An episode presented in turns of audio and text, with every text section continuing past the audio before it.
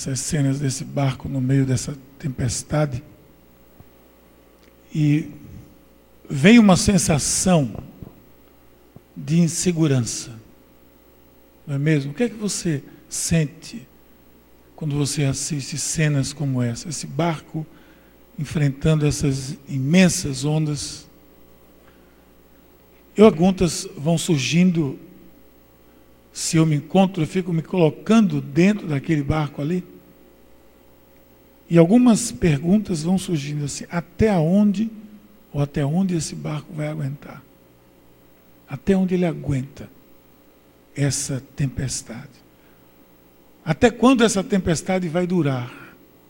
Você fica logo desejoso de ver a cena do dia seguinte. A calmaria do mar tranquilo. Mas ainda não, você está no meio de uma tempestade. E não podia ser diferente. Nós somos assim. Nós, eu e você, mesmo, eu e você somos dessa forma. As tempestades ou tempestades na vida não é aquilo que nós esperamos. Mas elas nos amedrontam bastante. Elas mexem com a nossa vida. E eu, assim como você, eu já me vi no olho de uma tempestade, no meio de um furacão. E eu tive medo. Eu tive medo. Eu tive medo e é isso que eu pensava, quando vai passar essa tempestade? Será que eu vou aguentar até que ela se acabe, que ela passe, que essas nuvens passem? E nós somos assim. Eu tive ansiedade. E não há por que não dizer isso, né? Afinal de contas, nós somos seres humanos que apesar de sermos criados à imagem e semelhança de Deus, somos frágeis como a mais simples criatura de Deus. Somos criados à imagem e semelhança. Mas nós terminamos mais frágeis do que a mais simples das criaturas de Deus. Então eu tive ansiedade. A única coisa que abrandou os ventos na minha vida, na tempestade da minha vida, foram, foi a presença de Jesus. Não há nenhuma dúvida disso. Naquele olho do furacão,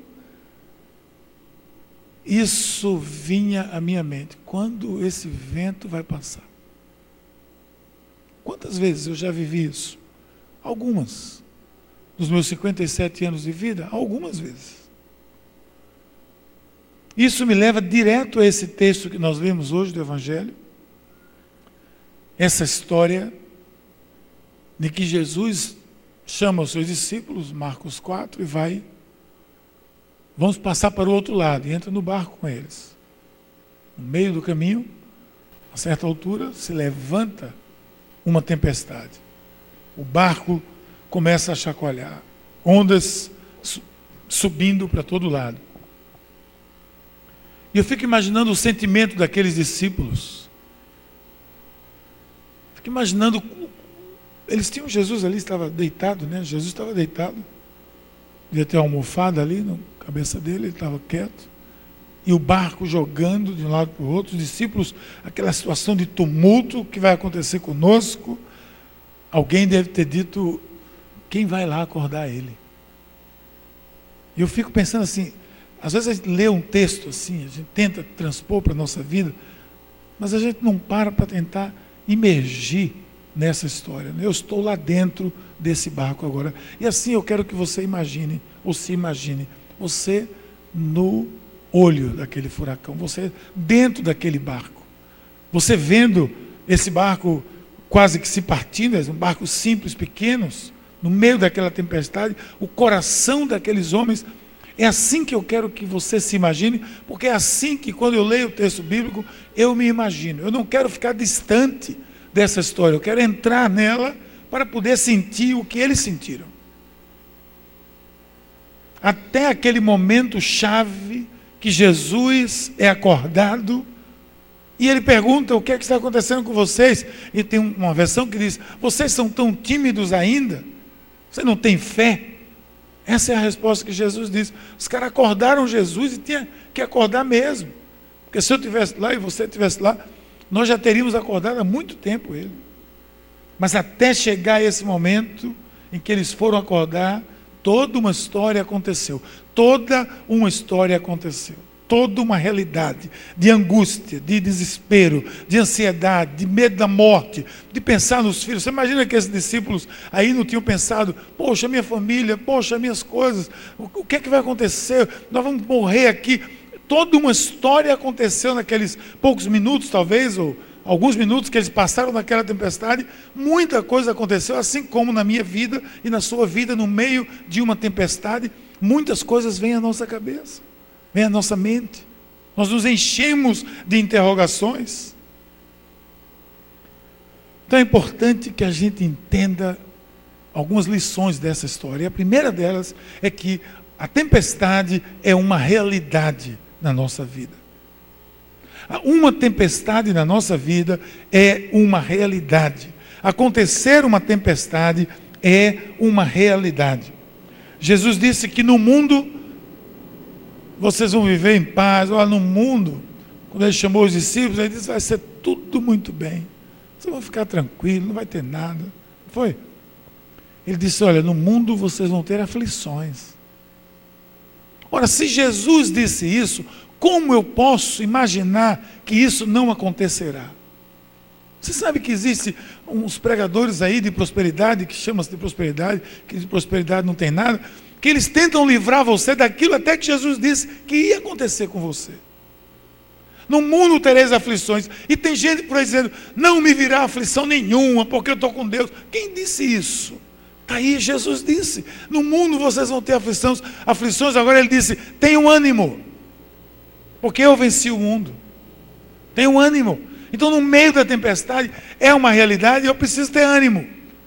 Mas sei que ela acontece. Sei que é uma realidade. Sei que, não, que não há como fugir de alguns momentos da nossa existência, dos poucos anos que nós vivemos, que elas virão sobre nossas vidas. Que as ondas subirão, que os ventos soprarão. No mundo tereis aflições. Isso é fato. Porque não existe uma bolha protetora para aqueles que creem em Cristo, não existe uma bolha que nos livra de tudo que nesse mundo está. O mundo jaz no maligno. Como eu posso imaginar que não, de alguma forma, não serei envolvido por consequências dessas coisas que o maligno implementa nesse mundo? É claro que sim. É claro que sim. Não há uma bolha, uma redoma, um campo de força. Ah, quando era criança, os desenhos animados, todos eles tinham campo de força, né? perdido no espaço, lembra? Quase ninguém aqui lembra, eu sei disso. Mas alguns lembram, Martinho lembra disso tinha campo de força. Liga o campo de força aí, nenhuma daquelas armas pegava, o cara ligava um, um raio beta, não sei o que mais, mas ele ligava o campo de força. Não existe um campo de força que nos previna, que nos livre de tudo aquilo que esse mundo pode nos trazer. Nós estamos sujeitos, a Bíblia diz: a chuva cai sobre justos e injustos, acabaram de ver isso. Então é importante que eu saiba que a tempestade é uma realidade. E que são momentos inesperados. São momentos inesperados.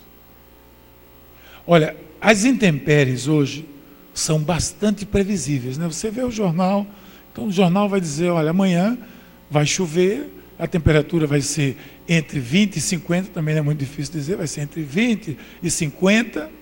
Mas se for diferente disso, vai ser difícil, né? mas ele prevê.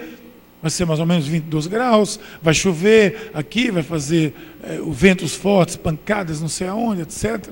E a tecnologia, naturalmente, onde está mais desenvolvida, traz uma certa precisão que as pessoas já planejam sua vida, suas viagens, seus negócios, de acordo com a previsão do tempo. Você chega em alguns países onde a coisa é mais, mais tem mais credibilidade, porque há mais recursos, sabe que esses pontos de, de, de medição de, meteorologia. Isso é uma coisa, uma tecnologia muito apurada, mas é mais por disponibilidade de pontos de coleta. Então, quanto mais pontos de coleta, mais pre previsão mais acurada daquilo.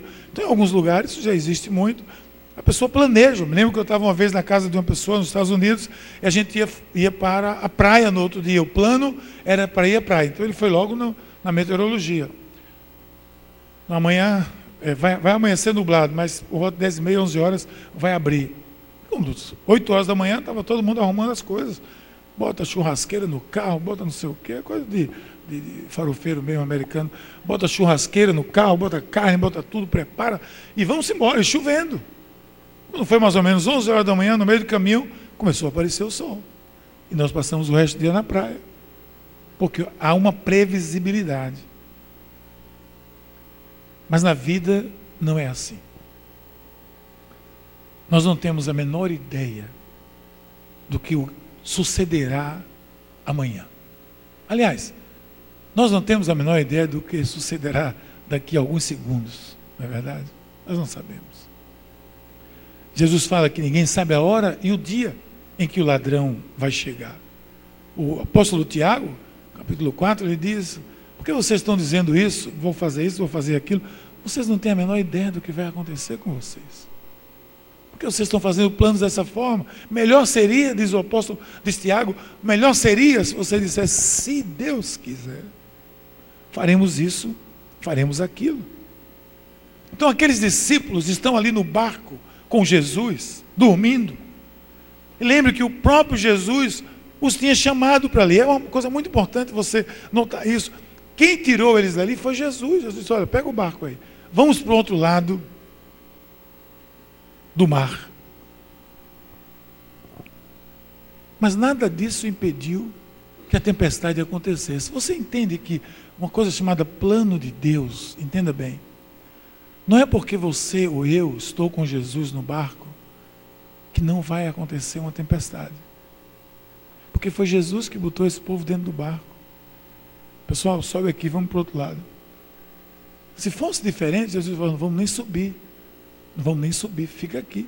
Jesus era onipotente, onipresente, sabia de tudo. Mas ele disse, entra no barco. Ele sabia que ia correr tudo bem, porque aquela, aquele cântico que existe com Cristo no barco, tudo vai muito bem, é porque Cristo sabe que tudo vai muito bem. Porque com Ele em qualquer lugar vai tudo bem, não é verdade?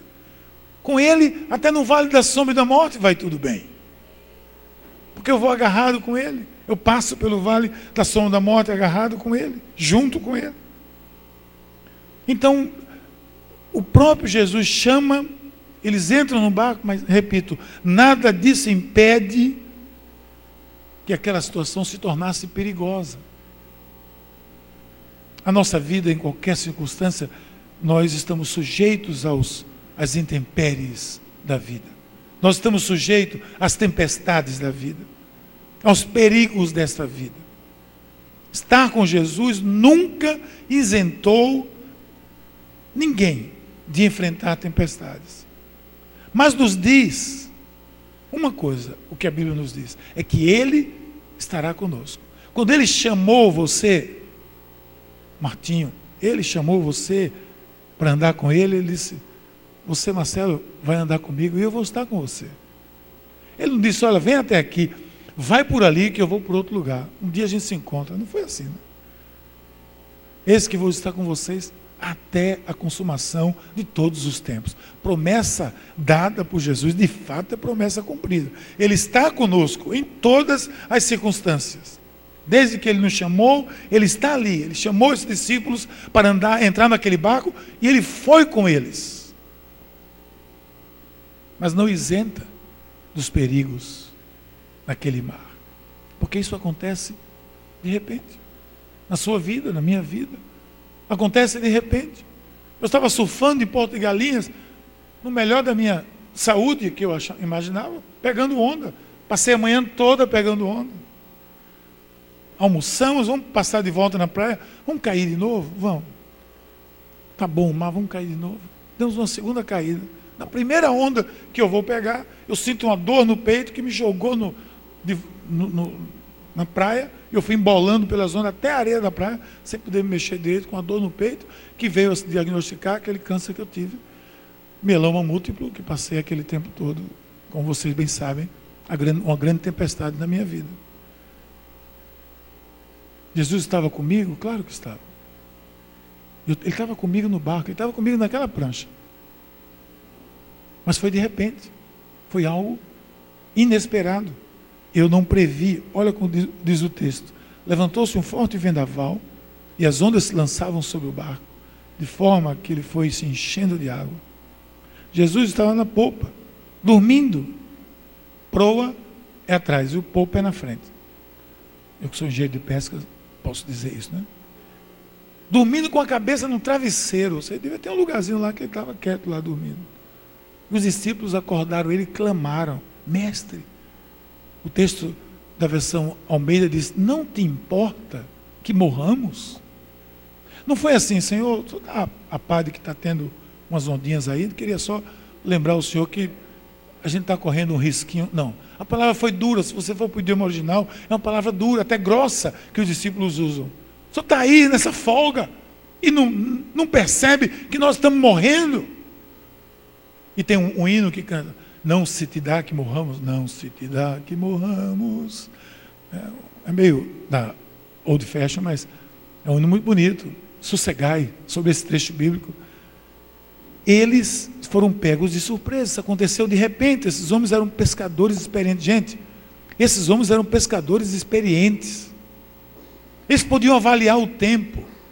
Porque outra vez, Lucas 4, 5, quando Jesus diz, ele acabou de pescar, todos eles tinham acabado de pescar, eles estão ali na praia, e Jesus diz: Olha, vamos pescar. Sabe o que eles disseram? Não, Senhor, nós pescamos a noite toda e não tinha nada. Eles refutaram a palavra de Jesus. Mas Jesus disse: Mas vamos. Ele disse: Então, sob a tua palavra, nós vamos lançar as nossas redes. Eles refutaram como pescadores experientes, mas aqui não. Entra no barco e vamos para o outro lado. Eles entraram e foram, não havia nenhum sinal. Se nós podíamos ter dito, Senhor, está vendo aquela nuvem ali? Aquilo vai se transformar num temporal, melhor a gente aguardar. Não. Eles simplesmente foram. Não havia nenhuma previsão do que iria acontecer. As tempestades da vida não são anunciadas, elas chegam de repente na nossa vida. Mas existe algo que nós podemos fazer. Tem uma coisa que a gente pode fazer para enfrentar as intempéries que não são previsíveis na nossa vida. É estar alerta. Isso nos ajudará estar alerta, entenda isso. Nós precisamos, eu preciso, você precisa estar atento. E como é que eu vou fazer isso? Como é que eu posso estar atento? Eu não sou um, eu não tenho previsão das coisas, claro que não. Mas eu sei os propósitos de Deus. Eu preciso andar no propósito de Deus. Ora, se eu ando, se eu simplesmente andando fora do propósito de Deus, eu já estou sujeito a tantas pancadas e a tantas ventanias. Imagine eu andando a minha vida toda fora do propósito da vontade de Deus, fazendo a minha própria vontade, fazendo aquilo que eu quero, fazendo aquilo que eu entendo ser o bom para mim, e acabou-se e pedindo apenas que Deus homologue o meu projeto de vida e não que Ele entre no meu projeto. Afinal de contas, eu estou com a mão no mancho, eu estou com a mão na direção, no timão. Quem está dirigindo esse barco sou eu, eu não quero inter, é, interferência de ninguém. Ora, se eu estou andando no propósito de Deus, eu vou estar alerta. Vou enfrentar uma tempestade melhor se eu estiver preparado. Se eu tiver botes de salva-vidas prontinho, se eu tiver luzes, equipamento de salvação lá dentro dos barcos. O que é que acontece? Você vê um, um, um, desastre por aí, morreram não sei quantas pessoas no mar, ou então no rio Amazonas. Os, os salva-vidas estavam todos estragados, não tinha bote suficiente. Lembra da história do Titanic? Aquela multidão dentro tinha, tinha bote apenas para uma pequena quantidade de pessoas, que foi praticamente quem se salvou naquele imenso naufrágio. Mas o próprio engenheiro disse que ninguém afundaria aquele navio, nem o próprio Deus, nenhuma tempestade. Não precisou tempestade para afundar o Titanic. Foi um pedaço de gelo que afundou. Um pedaço de gelo. Não teve tempestade nenhuma. Não precisou nem ser Deus. Então eu posso me prevenir para a tempestade tendo o meu equipamento em dia. Eu vou entrar no. Vou enfrentar as tempestades melhor e com menos desgaste na minha vida se eu estiver em comunhão com Deus, se eu conhecer o seu propósito. E que você pode perguntar: e como é que eu faço isso? Bom, primeiro, algumas dicas. Uma vida de oração. Uma vida de oração. Uma vida de oração vai levar você a conhecer a força de Deus. Uma vida de oração, uma vida sabendo do poder de Deus, vai levar você a conhecer a força de Deus para enfrentar essa tempestade. Se não sabe o que vai acontecer, a vida toda você vai ficar assim correndo atrás. Cadê a irmã Celina? Irmã Celina, essa é a irmã do poder. Ora por mim, irmã Celina. Tudo bem, pode orar, não tem problema nenhum. Mas vai ser assim a vida toda. Cadê a irmã fulano? Cadê o irmão secrano? Aquela é pessoa de oração. Ora por mim. Não, você mesmo pode, você mesma é a pessoa que precisa estar atenta. Claro que você pode pedir oração, e eu peço oração sempre às pessoas, é bom sempre pedir, mas eu entendo que eu vou estar pronto para as tempestades se eu tiver uma vida de oração. Por quê? Qual é o benefício disso? Ela me faz entender a força de Deus. Você acha que eu enfrentei essa tempestade depois de viver essa última tempestade da minha vida, eu não saí fortalecido dela, claro que saí, mas eu saí fortalecido porque eu conheci o poder de Deus de uma maneira que eu nunca tinha conhecido. Através da oração, não somente da minha oração, mas da oração de todo o corpo de Cristo, de toda a igreja, de pessoas daqui, de fora, do, desse país, desse estado, de outros lugares, que estavam ali em oração. Nós vimos o mover de Deus através da oração. Deus nos mostrou alguma coisa, claro que sim, mas eu estava mais preparado, simplesmente porque por conta de conhecer o poder da oração. Porque se eu entro nessa tempestade sem sequer experimentar, sem sequer saber o que a oração pode fazer na minha vida, eu estou ou não estou fragilizado? Claro que sim. Eu já entro perdendo, eu já entro com muitos corpos atrás nessa corrida aí desses cavalos. Eu já entro lá na, na retaguarda, na zona de rebaixamento, querido porque eu não conheço o poder da oração. Uma vida de oração, uma vida de comunhão, vida de comunhão com o corpo de Cristo. Quais são os benefícios de uma vida de comunhão com o corpo de Cristo? É conhecer a força dos irmãos, a força que a comunidade faz, a força que a família de Deus tem de você saber que você pode contar, de você saber que você pode se ajoelhar junto, você saber que você pode estirar sua mão, estender seu braço, que tem alguém que vai lhe, lhe estender o braço. Pode ser que um não estenda, que não veja, que outro seja desligado, olhe para cima, mas em algum momento alguém vai estar atento e vai pegar você pelo braço, vai abraçar você, vai segurar você no meio dessa tempestade. Seja ela uma tempestade financeira, uma tempestade de saúde, seja lá o que for, quando você conhece a, a, realidade da comunhão, quando você vive comunhão, daí a importância de nós vivermos em células, por isso nós insistimos aqui, né, porque nós achamos bonito usar células, porque isso é importante, porque isso é vital para a minha vida. Uma coisa é estar no grupo de 200, de 500, de 1000, de 1500, outra coisa é estar no grupo de 15, onde eu conheço, conheço Martinho, eu conheço Elizabeth, eu conheço Marcelo, eu conheço Celina, eu conheço aquela turma toda que está ombro a ombro comigo, eu posso pedir ali, eu posso receber comunhão. Comunhão é isso, gente. Por isso que a gente bota ali aquele cartazinho que tem ovelha desgarrada, é petisco de lobo, é petisco do demônio, de Satanás, porque é, é, frágil, se torna frágil, porque não conhece, na primeira tempestade que vem, não sabe sequer se existe alguém que você pode estender o seu braço. Eu estava lá em cima de uma cama, aí chega alguém e diz: aonde essa doença é melhor tratada no mundo? Foi isso que disseram para mim. Não, não, menos de uma, não menos de uma pessoa que chegou ali para dizer isso. Qual é o avião que eu lhe coloco aqui agora para você ir para qualquer lugar do mundo? O que é isso? É comunhão. São irmãos e irmãs, gente, povo de Deus, que queria me ver bem. E insistiu, teve gente, onde é que eu lhe levo? Nós vamos botar você no avião, Miguel. Mas graças a Deus não precisava. Mas eu pude. Você acha que eu não saí fortalecido disso? De saber que eu posso contar com os irmãos e irmãs, que a comunidade, que a comunhão é importante na minha vida. Então, quer enfrentar a tempestade? Vá sozinho. Pega um barco desse aí que você viu essa cena, entra nele sozinho. Agora entra nele com um capitão experiente, com um grupo de marinheiros experientes. É capaz de você ir lá para a cabine assistir, jogar videogame, assistir e ficar lendo no meio daquela tempestade, porque você sabe que está com alguém que pode lhe ajudar. Vida de comunhão. Quer enfrentar a tempestade? É vida de doação. Quais são os benefícios de uma vida de doação? É conhecer o propósito de Deus.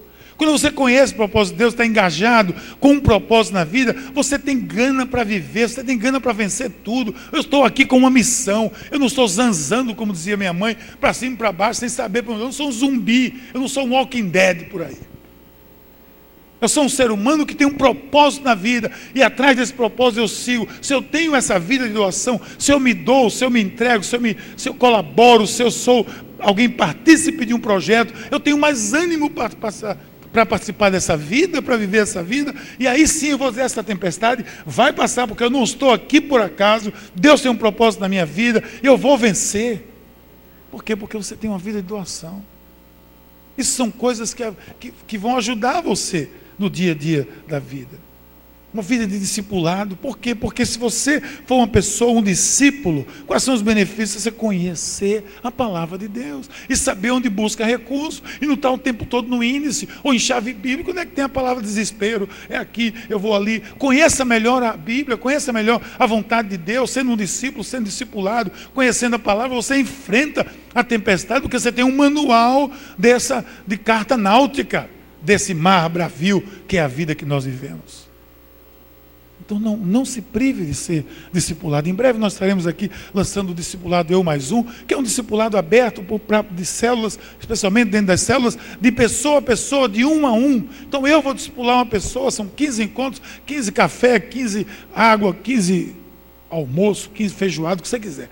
Mas são 15 encontros que você vai ser discipulado e vai discipular alguém. Porque, gente, a gente precisa disso para conhecer os recursos que eu tenho. Às vezes você está andando em cima de um poço. Você sabe que o sertão, muitas vezes, a gente anda em cima de um, de um rio de águas. E muitas vezes não, pode, não tem como puxar a água que está lá embaixo. Nós, às vezes, andamos em cima da palavra de Deus sem conhecer onde ela está. O discípulo, ele conhece melhor. Porque é uma época, tudo isso é importante porque é um tempo de tumulto, é um tempo de, de perigo, a tempestade, é tumulto. Você imagina aqueles discípulos lá, o que é que a gente faz? Pensa que eles estavam assim, quietinhos, tranquilos, o que é que a gente vai fazer mesmo? Vamos decidir aqui.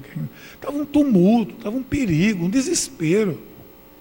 E nesses momentos, é quando Paulo escreve aos Coríntios sobre o sofrimento, sobre as tempestades. Ele mesmo disse o que ele viveu, espinho na carne. Ele disse que já orou três vezes e não conseguia se libertar. Disse que foi surrado, espancado, humilhado, que andou por tudo que é canto. Porque também nós, diz ele aos Coríntios, que estamos nessa, nesse tabernáculo, nesse corpo, gememos carregados. Faz aí a ideia de alguém gemendo sendo carregado. É alguém sofrendo. É alguém que está vencendo, está ali na luta no meio de uma tempestade. Então perceba, as tempestades fazem parte da vida, são tempos difíceis. E assim como aqueles discípulos lá estavam em perigo, aquele barco poderia afundar, qualquer um teme em uma situação semelhante. Qualquer um vai temer. E, e não, não se entenda, nós somos cercados de situações assim. Nós somos cercados. Elas são imprevisíveis e nós somos cercados. Mas algo importante é você saber que o, o que é que você deve lembrar no meio de uma tempestade. O que é que você deve lembrar? Você está enxergando aquelas ondas gigantes. Você tem a noção do perigo, mas você não pode esquecer que Cristo está do seu lado. Nunca esqueça disso. Você tem que lembrar da presença de Deus no meio da tempestade. Tenho-vos dito para que em mim tenhais paz. No mundo tereis aflições, tenho ânimo, eu venci o mundo. Não se culpe todo o tempo, porque nossas limitações nos levam a esquecer certas coisas. Nós às vezes nos desesperamos, nós, somos assim. Mas procure estar atento à importância de estar pronto, de estar preparado para as tempestades. Todo o tempo lembre que você tem a presença de Deus no barco da sua vida. Aquele pastor pregador aqui do Summit algumas vezes, Greg Groeschel, ele disse o seguinte: nunca deixe que a presença da tempestade o faça duvidar da presença de Deus. A onda sobe, mas existe alguém por trás dessa onda, muito maior do que ela. É isso que me anima. Jesus estava ali naquele barco, ele dormia porque tinha certeza que tudo estava bem, mas os discípulos não. Jesus sabe que do rumo da minha vida, mas eu não sei. Então eu tenho aquele momento que eu digo, a coisa está pegando. Nós somos os discípulos. Ainda que lendo a história hoje, nós somos os discípulos. Nós sabemos da sua presença, mas nós tememos. Então busque o Senhor. Faça como os discípulos. Acorde Jesus. Clame por Ele. Diga como está o seu coração. Coração contrito, um espírito quebrantado, o Senhor não rejeita, diz a palavra. Clame, uma vez aqui no Alcançando, muitos anos atrás, eu falando sobre esse texto, eu disse: olha, gente, acorda Jesus. Você está no meio do furacão aí, acorda Jesus. Vai lá e diz: Senhor, acorde. Teve um, um jovem assim, ficou intrigado, veio falar comigo. Pastor, mas Jesus disse a ele que eles não tinham fé. O Senhor disse que ele acordar. Eu falei: O que é que você faria lá, meu querido? O que é que você faria? Você ia dormir junto de Jesus? Coisa nenhuma desse de conversa. Você ia dar um grito, você ia pegar Jesus pelo pescoço, Senhor, acorda. Eu estou morrendo. Não, acho que sim, realmente. Acho que sim. Acho que eu acordaria também. Claro que eu acordaria. Então acorde Jesus. Tem momentos na sua vida que, eu, que você precisa dizer, Senhor, eu não aguento mais. O Senhor tem que me ajudar nisso, porque eu não aguento mais isso. Você já se viu momentos assim? Você precisa dizer. Isso não é fraqueza, não. Isso não é falta de fé, não. Isso é porque você é tão humano como esses discípulos são, eram, que não conseguiram. E simplesmente disseram: Eu não aguento mais. Acorda o homem. Levanta, Jesus, me ajuda. Aquele que clamar será salvo, diz o Senhor. E eu tenho que ter a noção por último, que Jesus é Ele que acalma a tempestade. Ora, se é Ele que acalma a tempestade, e se Ele está no barco comigo, com promessa, não vou deixar você nunca, Ele está dormindo, que nem Jesus é de ferro, então eu vou lá e digo, oh, Jesus, acorde, por favor. Acorde, que eu preciso de você. Preste atenção em algo, e eu quero encerrar com isso. Jesus acalmou aqui duas tempestades. A primeira tempestade que ele acalmou, preste atenção, ele acalmou a tempestade do mar, da natureza. Ele falou com a natureza. Ele disse: acalmem-se. Ele deve ter subido no barco e disse: oh, pessoal, fique frio. Calma aí. Pode se acalmar. Vai se acalmando o mar. Vento, tá bom, pode parar. E aí fez-se calmaria. Foi isso que ele fez. O que é, que é isso? É algo sobrenatural. O que era natural? Eram as ondas lá, o vento. E vem o sobrenatural e acontece, porque Jesus é Senhor do sobrenatural. Porque a nossa fé é sobrenatural. Se a nossa fé fosse natural, só aconteciam as coisas que a lógica dizia que deveriam acontecer. Se a minha vida é baseado numa fé sobrenatural. O meu Senhor, ele comanda o sobrenatural. Ele comanda os mares, comanda os ventos, comanda os vírus, comanda as bactérias, comanda as enfermidades, comanda a dor de cabeça, comanda qualquer coisa. Mas comanda também o meu caráter, comanda também a minha postura, a minha diligência, a maneira que eu vivo. Ele se levantou, repreendeu o vento e disse ao mar: Aquiete-se, acalme-se. E o vento claro, obedeceu. E fez-se completa bonança. Então escute aqui, preste bem atenção. É a primeira vez que Jesus fala com a natureza na Bíblia. É a primeira vez que Jesus maneja o sobrenatural. Ele multiplicou cinco peixes em cinco mil. Ele fez cegos de nascença enxergar. Ele fez paralíticos andarem. Ele fez cegos, como eu disse, ver Ele trouxe a vida aquele que estava morto. Pegou o filho da viúva, o único que ela ia sepultar, tocando no seu esquife, e trouxe o jovem à vida novamente. Ele tirou o talita e disse: Comi, levanta. Isso é tudo ele dialogando com o sobrenatural. Morte, você não tem poder sobre isso. Agora eu quero que ela viva. E ele, ela viveu. Ele colocou a orelha daquele soldado de volta no lugar. Tem cirurgião, com todo respeito, doutor Marcelo, que está aqui na minha frente.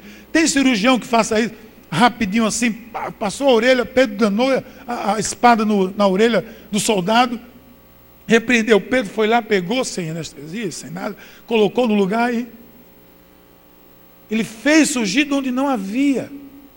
Isso é dialogar com o sobrenatural, é comandar o sobrenatural. O que seria uma tempestade diante disso? Jesus é Senhor de tudo.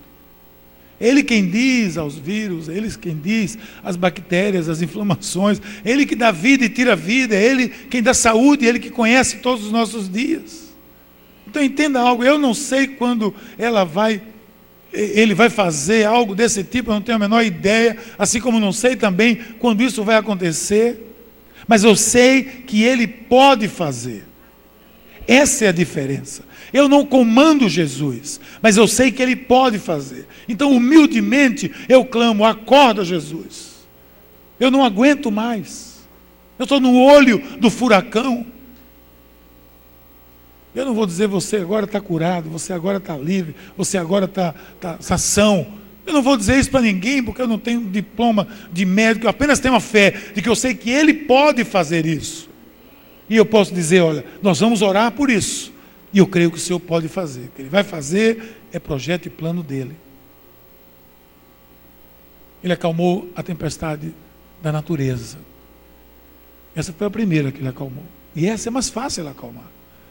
Essa ele tem total controle. Essa ele diz: cala a boca, vento, e o vento cala a boca. Se acalma o mar e o vento se acalma. Quando ele diz para uma enfermidade está repreendida e um vírus, uma bactéria, seja lá o que for, está tá, tá são, está curado, acabou. Isso é a, a autoridade. Jesus é o Senhor dos senhores, Deus dos deuses, é o Senhor do universo, Ele faz o que Ele quiser.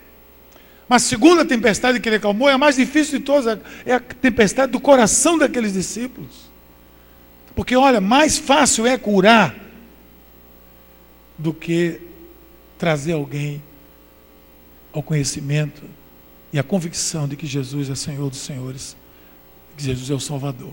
Porque isso Jesus não tem controle sobre. Depende de mim, depende de você.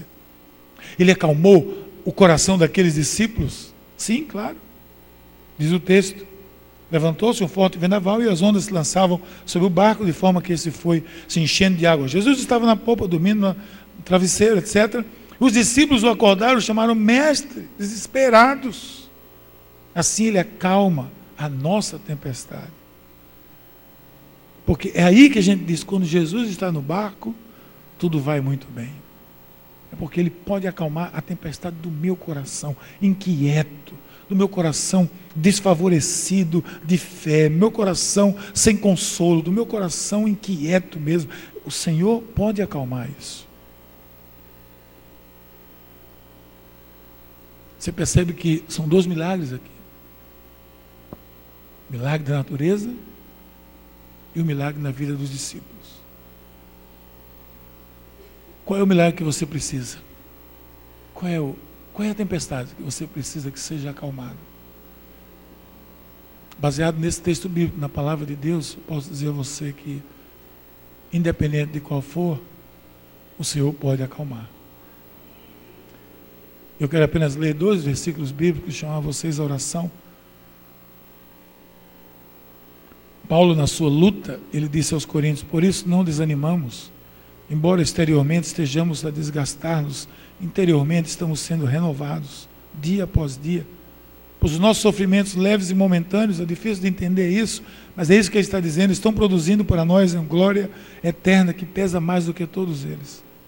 Assim, fixamos os nossos olhos não naquilo que se vê, mas no que não se vê, pois o que se vê é transitório, mas o que não se vê é eterno.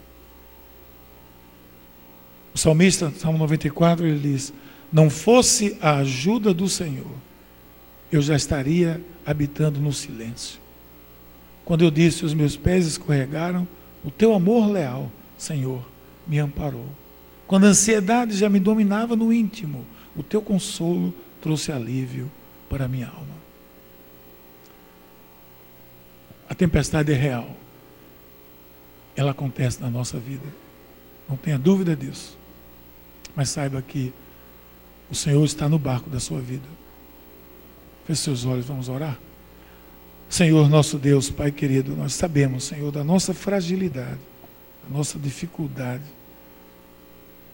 Nós pedimos, Senhor, que Tu nos ajudes a enxergar que Tu estás, tu estás nesse barco da nossa vida. Nas tempestades que nós enfrentamos, estamos enfrentando ou vamos enfrentar. Pai, nos ajuda a estar seguro na Tua mão, Senhor. Seguro pela Tua mão. Muito obrigado, Senhor, porque Tu estás no barco conosco. No nome de Jesus. Amém.